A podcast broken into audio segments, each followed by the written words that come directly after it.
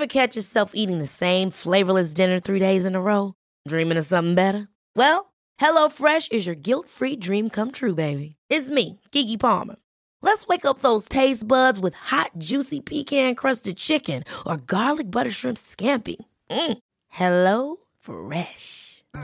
Stop dreaming of all the delicious possibilities and dig in at HelloFresh.com. Let's get this dinner party started.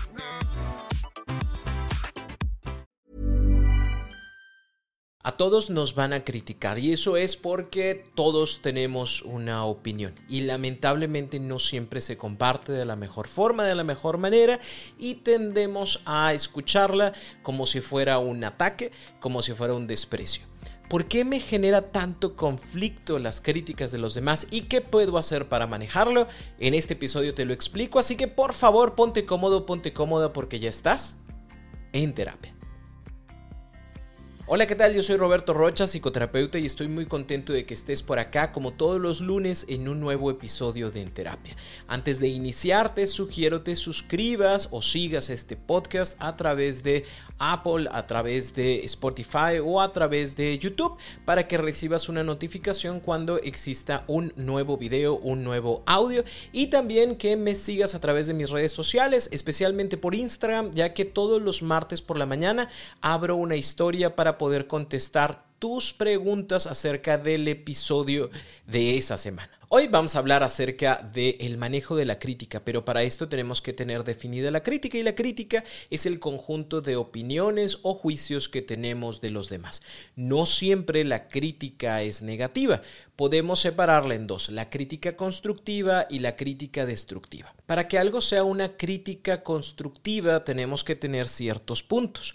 Uno de ellos es la crítica constructiva tiene la intención de ayudar, de poder dar a conocer alguna alternativa, alguna mejora, alguna situación que pudiera ser diferente con toda la intención de generar un bien en tu vida. De eso se trata, de poder yo acercarme contigo y decirte algo que considero que pudieras mejorar, algo que considero que pudiera ser diferente, algo que te pudiera ayudar a ti a solucionar un conflicto. Pero para esto es bien importante poder tener el permiso de decirla. No nomás es llegar y yo quiero decirte tal cosa, es acercarme contigo y decirte, me permites darte un punto de vista sobre esta situación y si la otra persona accede, entonces con todo gusto comparto. Aunque también es importante el hecho de que yo sepa que la otra persona se encuentra en un estado emocional en donde puede recibir la crítica. ¿Por qué? Porque no siempre nos sentimos con la capacidad de poder recibir ciertas palabras a veces podemos decir que sí cuando en realidad es, es un no, no quiero que me hables de lo que acabo de hacer porque no me siento bien conmigo todavía, ¿no? Entonces sí es importante el hecho de testear o checar nosotros que la persona se encuentre en la disposición de poderlo escuchar. Y cuando lo comunico, lo comunico desde la asertividad, desde el respeto, desde la empatía y desde el conocimiento que lo que yo estoy compartiendo es una opinión no es una verdad, de tal forma que utilizo palabras como yo opino, yo creo, te sugiero, pudiera funcionar, estaría bien, sí. ¿Para qué? Para que esto sea un tema abierto. E, e, es, es, yo que te comparto algo que creo que pudiera funcionar, que creo que pudiera ser diferente, que creo que pudiera hacerte la vida más fácil, pero no es así debe de ser, porque así yo digo y porque así es mejor. Es yo opino y tú tomarás una decisión. Te pongo un ejemplo. Imagínate que tu hijo, tu hija, tu pareja te invita a una presentación. Acaba de terminar, se acerca contigo. Ya sea que tú le digas, oye, ¿me permites darte una opinión? O que la otra persona te lo pida y te diga, ¿qué te pareció papá? ¿Qué te pareció mamá? ¿Qué te pareció mi amor? Y tú notas que la persona está en la disposición de poderlo escuchar y en la apertura emocional de poderlo escuchar. Y entonces si le dices, bueno, a mí me pareció muy bien como la iniciaste, me encantó la información, aunque siento, yo siento, que era mucha información y de repente sí se convirtió en algo tedioso. Imagino que si para la próxima se reduce o se acomoda de otra forma, creo que las personas pudieran recibir esa información ya no tan cansados, sino como con más, más, agradable, más, más a gusto, pero es mi opinión. La otra persona escuchará, verá que toma de esa situación y la convertirá en una oportunidad. A eso nos referimos con una crítica constructiva, algo que yo digo con toda la intención de ayudarte a crecer, algo que me estás pidiendo, algo que yo me siento en la necesidad, en ese bien común de poderte compartir y que tiene esa intención de mejorar algo autres. A diferencia de la crítica destructiva. Nos daremos cuenta de que es una crítica destructiva cuando la intención de la otra persona sea calificar las cualidades de la persona, de la presentación, de la situación. Es un juicio de valor que busca infringir un daño u ofender. Y, aquí puede ser que la otra persona diga, no cierto, no, yo no quería ofenderte, yo no quería que te sintieras mal, pero te darás cuenta de una forma muy simple, muy fácil, que con la crítica constructiva hay una oportunidad de crecimiento porque se ofrecen opciones y alternativas, pero en la crítica destructiva no, solo estoy calificando y te estoy diciendo que no me gustó tu presentación, estuvo muy aburrida y duró mucho. Eh, sí, pero, pero ¿qué? O sea, ¿sería bueno qué? ¿Estaría bien hacer qué cosa? No existe eso. La intención única y exclusivamente es decir, ¿estuvo bien o estuvo mal. Nos daremos cuenta porque la persona no pide permiso para decirlo, no está observando si la otra persona está en la disposición de poder recibirlo, porque a lo mejor emocionalmente no está para escucharlo, pero ahí va la persona y lo dice porque la intención no es crecer, la intención es hacer sentir mal. Y todos hemos vivido algo de esto, todos hemos vivido esa crítica constructiva que se agradece, pero también esta crítica destructiva que, no se quiere lamentablemente hay personas que con la crítica constructiva y con la crítica destructiva se sienten mal. ¿Por qué me siento tan mal cuando alguien me critica? Posiblemente por tres cosas. Uno, me duele la crítica porque me siento juzgado o juzgada por alguien que aprecio, por alguien que me importa. Sí, hay muchas críticas que he recibido en mi vida. Sin embargo, son personas que no conozco, no, no tienen una importancia o una relevancia para mí, pero cuando es papá, cuando es mamá, cuando es mi pareja, cuando son mis amigos, cuando es mi maestro, mi maestra, me importa y me importa porque me importan. ¿Por qué? Porque yo quiero que la gente piense cosas buenas de mí. ¿Por qué? Porque tal vez papá o mamá me han exigido o tal vez yo he percibido que ellos quieren que yo haga todo bien y que no me equivoque. Así que cuando papá me dice, oye, quiero hablar contigo sobre esto que sucedió, para mí ya es un juicio. No lo logré, no lo hice bien, me equivoqué y casi casi es como un yo hice algo malo contra ti. Yo no logré cumplir con tus expectativas. Yo no fui capaz de hacer algo que, tenía que hacer, ¿no? Y en la mayoría de los casos, las personas que verdaderamente te quieren y que verdaderamente se preocupan por ti, no van a llegar a juzgarte, van a llegar a compartirte algo que consideran que pudiera ser diferente. Aunque también hay personas que se supone que nos deberían de querer muchísimo y sí, nos critican y sí, nos juzgan. Y entonces ese juicio de alguien que me importa, me duele muchísimo precisamente por la relevancia que tienes en mi vida. La razón número dos del por qué me duele tanto es porque estoy siempre pensando en que quiero agradar a los demás. Lo más importante en mi vida es que tú estés contento, contenta con lo que yo hago. Así que cuando tú me criticas, pues estoy no cumpliendo con mi objetivo de vida que es hacerte feliz, verte feliz, verte contento, contenta. Estoy buscando constantemente tu aprobación. ¿Por qué? Porque cuando tú me valoras, cuando tú me calificas de manera positiva, entonces eso significa que mi vida está bien. Pero cuando tú llegas y me dices, creo que lo pudiste hacer mejor, creo que pudiste hacer esta cosa, no me gusta cuando haces eso, esa crítica la recibo no solamente con el error, el error entre comillas que estoy cometiendo en este momento, sino además es lo que no logro, lo que no hago, lo que me equivoco y no fui capaz de poder hacer algo tan sencillo y tan fácil. Y ahora además voy a perder tu amor, voy a perder tu cariño, voy a perder tu confianza, ya no te voy a traer tanto, ya no te voy a llamar la atención, hay otras personas que lo hacen mejor, te vas a sentir más cómodo, más cómoda con mis otros hermanos, te vas a sentir más cómodo, más cómoda, más feliz con otra pareja, eh, hay otras personas que son mejores que yo y entonces ya no solamente es la crítica que viene de afuera, sino también la crítica que destruye por dentro, ¿por qué? Porque soy yo quien piensa que al equivocarme,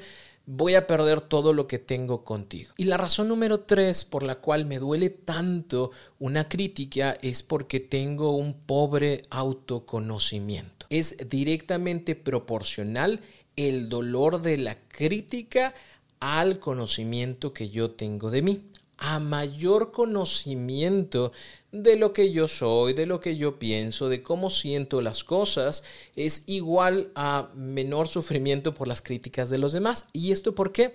Porque yo entiendo que la otra persona ofrece una opinión, pero también yo sabré qué puedo hacer con eso, qué me queda, qué no me queda, qué me hace bien, qué, qué, no me hace bien, porque me conozco. Cuando tú vienes y dices, es que yo creo que a ti se te vería mejor tal color, tal vestido, tal cosa, pero yo que me conozco y digo, probablemente se me vería mejor, pero me siento cómodo con esto. No se lo digo a la otra persona, pero yo sé que mis colores, aquellos que más me van, son tal, tal y tal. Y no, no se lo tengo que decir, no, no tengo que pelearme con la otra persona. Escucho cuando me dice, ay, te verías muy bien de amarillo. Muchas gracias, Dras, qué amable. Pero no estoy en esta situación de, ¿cómo? ¿No me veo bien de negro? Eh, eh, sí debería de vestirme de amarillo. ¿Por qué? Porque entonces los conceptos que yo tengo de mí se van creando a raíz de qué tanto te gusta a ti. No tengo yo mi propia opinión sobre mí, no conozco de mí. Así que si tú me dices que eh, eres bien enojón, pues yo voy a decir, sí, sí, cierto, soy bien enojón, soy bien enojona y qué mal que lo sea de esta forma. En lugar de decir, bueno, pues yo me puedo enojar y entiendo por qué me enojé y, creo que mi enojo es válido. No, no lo creo, lo sé, mi enojo es válido. Y además, gracias a Dios, no estoy generando un conflicto con otra persona, estoy enojado. Te dije, espérame tantito, ahorita lo hablamos, voy a sentarme de aquel lado que se me baje tantito y en cinco minutos lo hablamos. Mm, si eres bien enojón, eres bien enojona, contigo no se puede hablar nada, pero yo me conozco. Y yo sé que esto que estoy haciendo está bien y me va bien y me siento bien con lo que hago.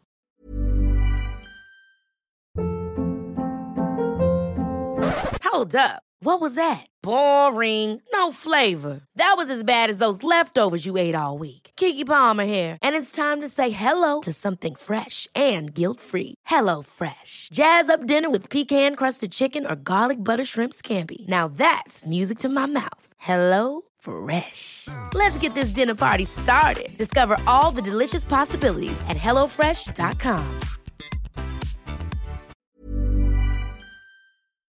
Si te sientes identificado o identificada con esto, entonces tendríamos que ver cómo manejar la crítica. Y esto lo podemos hacer en cinco puntos. Punto número uno, hay que ser conscientes de la diferencia de la crítica constructiva y de la crítica destructiva. No siempre te están atacando, no siempre es una crítica hacia tu persona, que no vales, que no haces, que no puedes. No siempre. En algunas ocasiones las personas están compartiendo algo que sí consideran que pudiera ser mejor o pudiera ser diferente, una opinión, pero a veces no saben cómo hacerlo. Sí, a veces mamá dice, y así te vas a ir, ¿no? pero, pero en realidad es como le preocupa, algo le preocupa, así que yo puedo ayudarle a mamá a que sepa que cuando me lo dices de esa forma, la verdad es que no, o sea, no me estás proponiendo nada, mamá. Dime, me gustaría que te pusieras tal, me gustaría que te vistieras de tal forma. Es una opinión, mamá. Yo la tomaré, te agradeceré que te preocupes por mí y yo decidiré qué me va mejor. Mi amor, en lugar de decir, ahí vas, ya vas a gastar otra vez tu dinero con tus amigotes, mejor dime, ¿Cuál es la preocupación que tienes con el dinero? Es válido, es, válido, solo dime. O vamos a juntos a poner un tope de inversión, no de gasto, de inversión de nuestras diversiones, para que nos sintamos tranquilos de poder invertir en algo que nos desahoga, que nos gusta, que nos agrada. Porque cuando tú me dices, ahí vas, otra vez, luego no me siento a gusto. O sea, de todas formas voy a ir, pero no me siento a gusto porque siento que estoy haciendo algo mal, que no estoy haciendo mal ayudarle a la otra persona a que pueda modificar esto me ayuda a mí, ¿sí? Porque el día de mañana podemos tener otro tipo de comunicación en donde ya no sea desde la crítica destructiva, ¿sí? O desde la crítica crítica que no sirve para nada, sino más bien desde una opinión positiva que ayuda a entender también cómo se siente la otra persona y qué podemos hacer diferente o qué podemos hacer mejor. Punto número dos para manejar las críticas es tómalo de quien viene. Y para esto te comparto unas preguntas súper sencillas, pero que te van a ayudar mucho a poder separar el mensaje de la persona y ver si realmente tendrías que asumirlo o hacer algo con él. Pregunta número uno, ¿esa persona te conoce de verdad? Porque a veces solo hay personas que hablan o que hablamos porque tenemos boca, pero en realidad no conocemos de tu vida, de tu historia, del por qué tomas las decisiones que tomas. Punto número dos, ¿qué sabe esa persona de ti? De ti del presente, no, no de ti eh, de lo que fuiste cuando estaba chiquito y chiquita, no de ti de lo que supone en su cabeza, sino de ti. ¿Qué sabe de ti? Pregunta número tres, ¿Qué sabe sobre el tema? Esto de lo que se está criticando, esto de lo que se está hablando, ¿sí sabe? ¿Sí conoce del tema? ¿Sí, sabe cómo funciona esta situación? Punto número cuatro. ¿Tú qué sabes de esta persona? Y este punto es bien importante porque en la mayoría de las ocasiones la crítica destructiva viene no de lo que está viendo en ti, sino de lo que está viendo en sí mismo. Y a veces no nos damos cuenta, pero nuestra crítica es en sí misma una proyección. Por eso es importante tener en cuenta yo qué sé de esa persona, que nos lleva a la pregunta número 5. Lo que yo sé de esa persona me ayuda a explicar o a entender lo que esa persona dice de mí. Y te lo pongo en ejemplos. Llega mi papá y me dice, tu carrera no sirve para nada. Para nada sirve. Eso que quieres ser psicólogo, psicóloga, eso se mueren de hambre. Ok, a ver, de nuevo esa persona te conoce de verdad, sabe tus deseos de poder ayudar a otras personas a encontrar las soluciones para su vida, lo conoce, no lo conoce, a lo mejor ni siquiera sabía de ese tipo de situaciones. ¿Qué sabe sobre el tema? O sea, realmente las personas que estudian psicología sí se mueren de hambre, o sea, no, no tienen de qué trabajar, nunca encuentran trabajo. ¿Qué sé yo de esa persona? Y yo sé de mi papá que para mi papá los trabajos verdaderos son aquellos que tienen una profesión en donde te sientes en un escritorio y todo el día tienes que estar ahí, desde las 8 de la mañana hasta las 7 de la tarde, y si el jefe te dice que te pongas la camisa, te quedas hasta las 9 de la noche, y lo más importante en tu vida es el trabajo. Y entonces por eso ahora entiendo que mi papá puede no estar de acuerdo con una situación.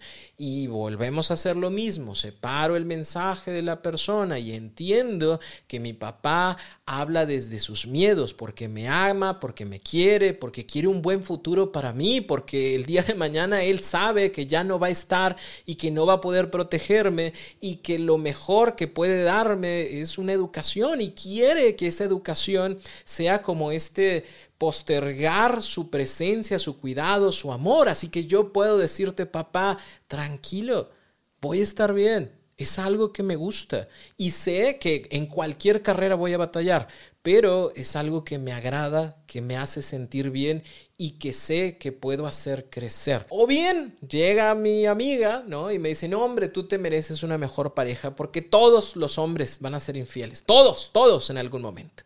¿De dónde viene eso?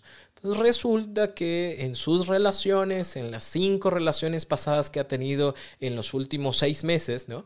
Eh, pues todas le han sido infiel, ¿no? Y lo que dice, lo dice desde ese dolor, lo que dice, lo dice desde las elecciones que ella misma considera que han sido malas en su vida, pero que lamentablemente no hace nada para cambiarlas o para entender el por qué elige este tipo de personas y entonces proyecta sus miedos, sus frustraciones en ti.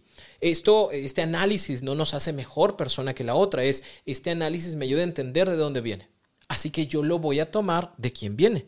¿De quién viene o de qué viene? De un dolor, viene de una frustración, viene de un conflicto, viene de un problema no resuelto. Te agradezco lo que dices, amiga, pero mi decisión ya la tomaré. Sí, sí, lo que tú quieras, pero como quiera te va a ser infiel. Gracias, amiga, por tu preocupación.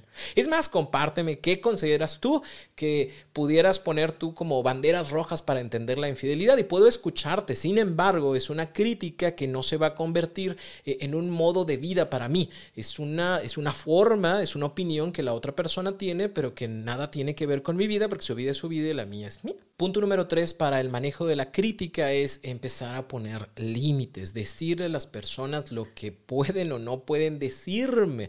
No porque seas mi papá, no porque seas mi mamá, no porque seas mi amigo, no porque seas mi pareja, puedes llegar y decirme lo que te antoja decirme. Es una opinión, es cierto, pero no siempre la quiero escuchar. No siempre estoy en la disposición emocional de escucharla. No siempre estoy abierto para que suceda. Así que yo sí puedo decirte, ¿sabes qué?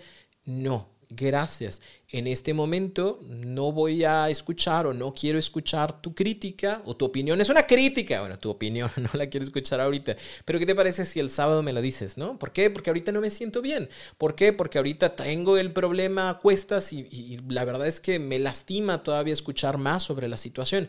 Ahorita no me la digas, ¿no? Es como cuando se cae un niño, ¿no? Y entonces eh, yo estaba cuidando al niño y llega mi pareja y me dice, ¿por qué se cayó? Pues, pues porque se cayó, ¿no? ¿Y qué estabas haciendo? Es que siempre estás tú con lo mismo, nunca estás poniendo la atención al niño o a la niña, siempre pasa igual y demás. Ahorita no. Ahorita vamos a levantar al niño o a la niña, vamos a llevarlo al hospital si es que se necesita, vamos a tomarle la radiografía, pero luego ya agarramos esa información. ¿Por qué? Porque si no tenemos dos problemas, el conflicto que tenemos nosotros, más estamos manejando, más estamos llevando al niño al hospital. ¿Sí me explico? O sea, no siempre es un buen momento para la crítica y yo voy a ponerte ese límite y decirte no. No lo hablamos ahorita, pero vamos a hablarlo al rato, ¿sí? O bien, no, porque no quiero escuchar tu opinión. Te agradezco la intención, tu buena intención de darme tus opiniones, que yo ya sé que es un ataque, pero no, gracias. Ay, ¿a poco no vas a? No, no, no, no, gracias, no, no, te agradezco. Punto número cuatro para el manejo de la crítica es ponerme yo mis propios límites, ¿sí? Yo también voy a definir a quién quiero escuchar, cuándo quiero escuchar. Yo también voy a ser consciente de que me conozco, yo sé quién soy, yo sé que las opiniones de los demás son eso, opiniones, no verdades universales. Si mi papá viene, si mi mamá viene, si mi hermano viene, si mi amiga viene, si mi pareja viene, y me dice algo, es su opinión. La agradezco si considero que tiene que ver conmigo, la agradezco si tiene mucho que ver con lo que estoy viviendo, pero si no es así, yo voy a ponerme el límite de no estar repensando o sobrepensando en esa situación, en aquello que me dijo mi pareja, en aquello que me dijo mi papá. Yo tengo que aprender a parar y decir sí. O sea, me dolió lo que me dijo, pero entiendo que es su opinión y que no es para nada el reflejo de una verdad, es, es el reflejo de la interpretación de que que la otra persona tiene de su verdad, mas no es la verdad. Así que escucho si puedo escucharlo o detengo si no considero que sea algo que quiera escuchar o si ya lo escuché porque no me preguntaron y de, de todas formas lo hicieron, pues yo tengo que generar ese límite para mí. No tengo por qué estar consumiendo todo lo que la otra persona me dice. Y punto número 5 para el manejo de la crítica es convertir esa crítica en una oportunidad.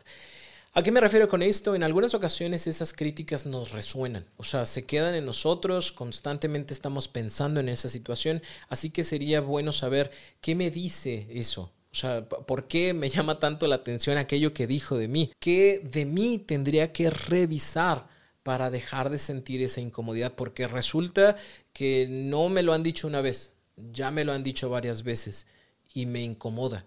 O sea, es casi, casi como el mismo libreto, el mismo guion, solo con otra persona.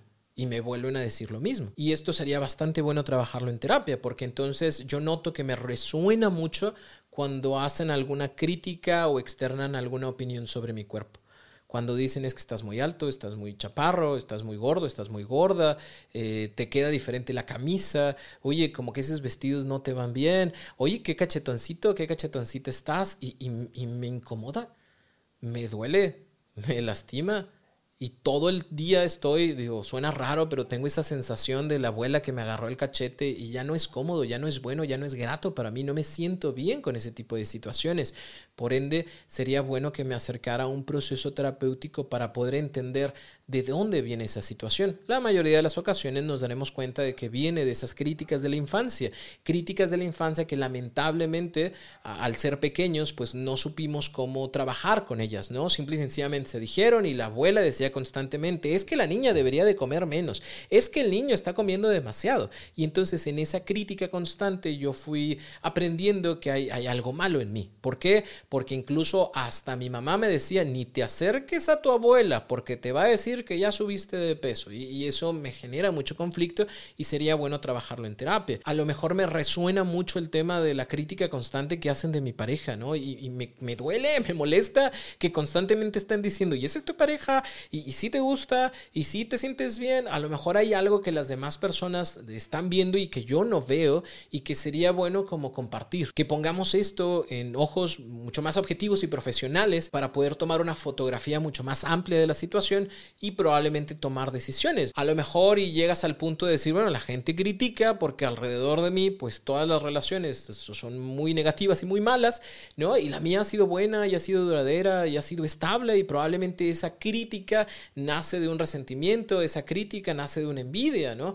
O no, me doy cuenta en terapia de que lo que dicen sí tiene mucho sentido y que probablemente no sea algo bueno y agradable para mí continuar. En conclusión, la crítica siempre va a existir, así que es importante el hecho de que aprendamos a manejar este tipo de situaciones para que podamos sentirnos tranquilos, felices. Cuando alguien se acerca y nos dice, te puedo decir algo, puedo compartirte algo y que no salga eh, este demonio de qué va a suceder y ahora qué van a decir, sino más bien es entender de dónde viene, cómo viene, qué tiene que ver conmigo, qué no tiene que ver conmigo y tiene que ver todo con la otra persona y poder manejar de mejor manera este tipo de situaciones. Si tienes alguna duda, ponla en los comentarios de YouTube o bien recuerda que todos los martes por la mañana pongo una historia en Instagram para contestar tus preguntas sobre el episodio de esa semana. No te vayas por favor sin comentar en Spotify con qué te quedas de este episodio, qué te llevas, qué aprendiste y eso te va a ayudar mucho a ti para poder en palabras aquello que se está procesando por dentro, pero también le va a ayudar a otras personas que dicen, ¿escucho o no escucho este episodio? Nos vemos el próximo jueves en mi canal de YouTube y nos escuchamos la próxima semana, el próximo lunes, en un nuevo episodio de En Terapia.